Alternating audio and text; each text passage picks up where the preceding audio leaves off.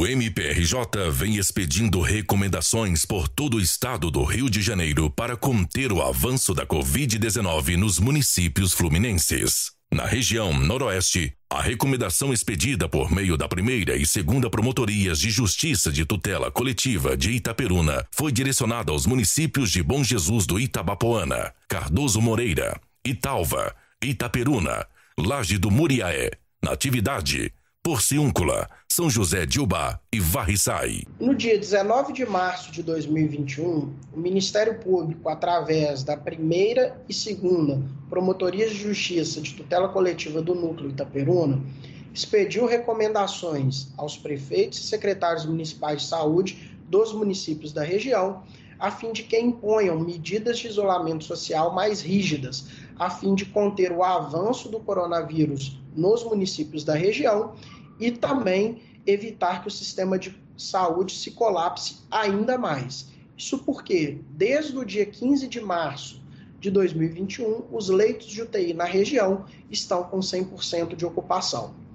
A recomendação, ela constitui os prefeitos e secretários de saúde em dolo, caso descumprida, e eles poderão ser responsabilizados na seara da improbidade administrativa, de acordo com as sanções previstas em lei, caso não adotem nenhuma medida e haja um nexo de causalidade entre o aumento de casos e o aumento de mortes decorrente dessa omissão em adotar medidas de distanciamento cientificamente comprovadas para conter o avanço da doença.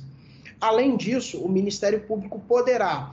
caso não adotada a recomendação, ajuizar a ação civil pública contra os entes federativos para obrigar, via judicialmente, a, adotarem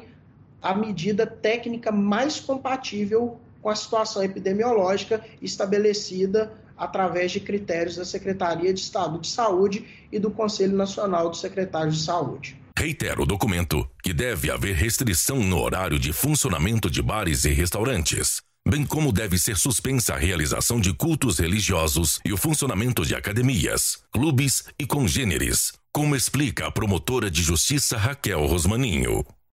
A primeira e segunda promotoria de justiça tutela coletiva, Núcleo Itaperuna, reuniu com os gestores, acordaram determinadas medidas restritivas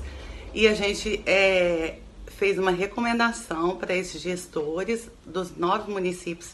sob a nossa atribuição, suspendendo cultos religiosos, academias, permitindo, contudo, a prática de esporte, desde que não seja coletivo, em locais abertos, a suspensão de venda de bebida alcoólica nos estabelecimentos, possibilitando a, o delivery,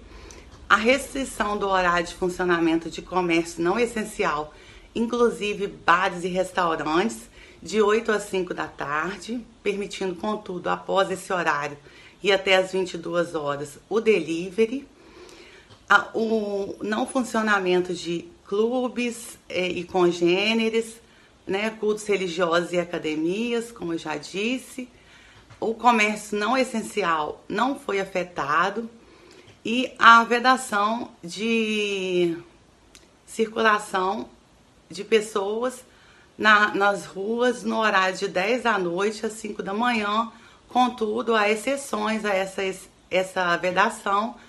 é, no desloca, na possibilidade de deslocamento para trabalho, entre outras necessidades das pessoas. No norte, o MPRJ expediu recomendação aos municípios de Campos dos Goitacazes, São Fidélis, São Francisco do Itabapoana e São João da Barra para que sejam adotadas medidas mais restritivas de isolamento social. O documento é assinado pela primeira, segunda e terceira promotorias de justiça de tutela coletiva do Núcleo Campos. Por aqui, a segunda promotoria de tutela coletiva, que detém atribuição em meio ambiente e consumidor, tem atuado fortemente junto aos quatro municípios do norte fluminense para que eles adotem severas medidas de restrição à circulação de pessoas e ao funcionamento dos estabelecimentos comerciais, em especial aqueles que se dedicam às denominadas atividades não essenciais. E também aos que se dedicam às atividades essenciais, no sentido de que esses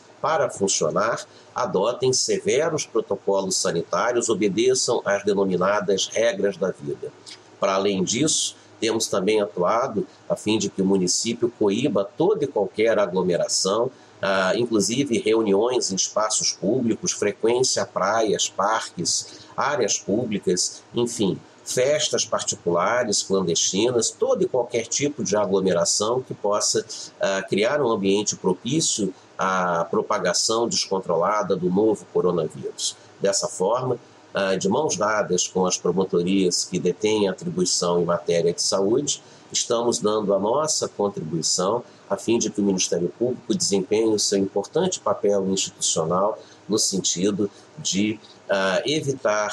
a, o descontrole da pandemia de Covid-19, de COVID que tanto sofrimento tem causado à nossa população e tantas vidas tem ceifado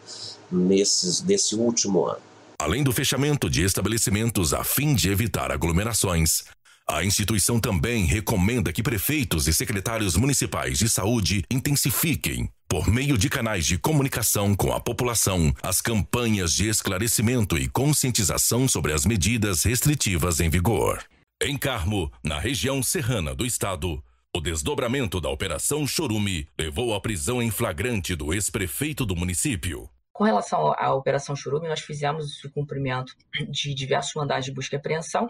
é, muitos investigados, e um dos investigados, né, inclusive, é o ex-prefeito, é, chamado César Ladeira. O sítio do, do investigado César Ladeira, do ex-prefeito, inclusive já havia sido é, objeto de mandado de busca e apreensão. É, o celular do ex-prefeito, que inclusive foi apreendido nesse sítio, nesse local, quando nós fizemos o cumprimento do mandado lá em fevereiro. Então, o Ministério Público já tinha conhecimento acerca da existência desse sítio, já havia, inclusive, é, notícia de que o ex-prefeito é, escondia dinheiro né, nesse sítio. Então, nós, é, na outra oportunidade, já tínhamos estado nesse sítio juntamente com a Polícia Civil, mas, infelizmente, não, não, na oportunidade não foi possível encontrar esse dinheiro. Como decorrência até do, das prisões que nós fizemos na Operação Chorume,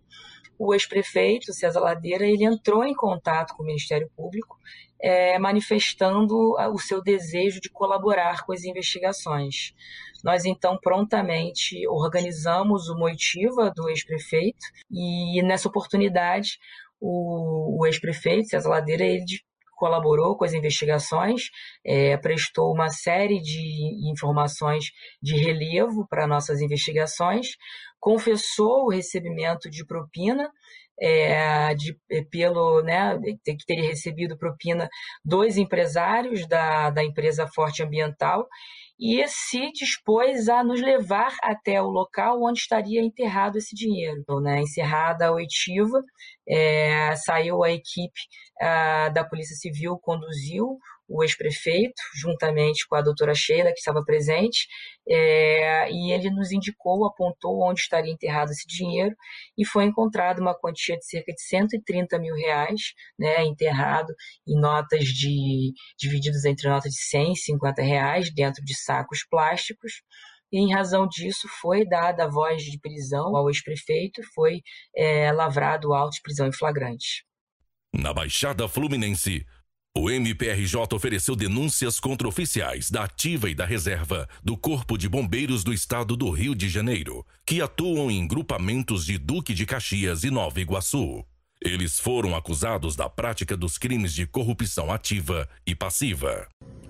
O Ministério Público do Estado do Rio de Janeiro, através do GAECO, Grupo de Atuação Especial de Combate ao Crime Organizado, ofereceu, junto à Auditoria da Justiça Militar, sete denúncias em face de oito oficiais do Corpo de Bombeiros Militar do Estado do Rio de Janeiro. Todas as denúncias contemplam, ora, a exigência, ora, o recebimento, ora, a aceitação de uma promessa de vantagem indevida em razão da função às chamadas propinas. Tais condutas se amoldam, ora, aos crimes de concussão, ora, ao crime de corrupção, ambos previstos no Código Penal Militar. Elas são um desdobramento da chamada Operação Ingênio, que em 2017 identificou uma organização criminosa composta por cerca de 39 pessoas voltadas para a prática destes crimes. Durante as investigações da Operação Engenho, se identificou que determinados estabelecimentos e locais não possuíam as condições efetivas para o recebimento de tais documentos que lhes era fornecido mediante o pagamento de vantagem devida ou que determinados locais e estabelecimentos possuíam as condições para o recebimento de tais documentos que lhes eram negados e só eram obtidos mediante pagamento destas propinas. Na Operação Engenho foram denunciados 10 coronéis, 8 tenentes-coronéis, 2 majores, 8 capitães, além de 3 empresários e outros integrantes da corporação. O material obtido durante as investigações, notadamente através de interceptações telefônicas, proporcionou a que a corregedoria interna do Corpo de Bombeiros elencasse e individualizasse cerca de 40 fatos onde tais atividades efetivamente teriam ocorrido. Tais fatos estão sendo analisados paulatinamente. Estas denúncias fazem parte desse universo. Tais condutas são efetivamente preocupantes, pois o iminente risco de incêndio coloca em risco não só patrimônio, como vidas e toda a coletividade.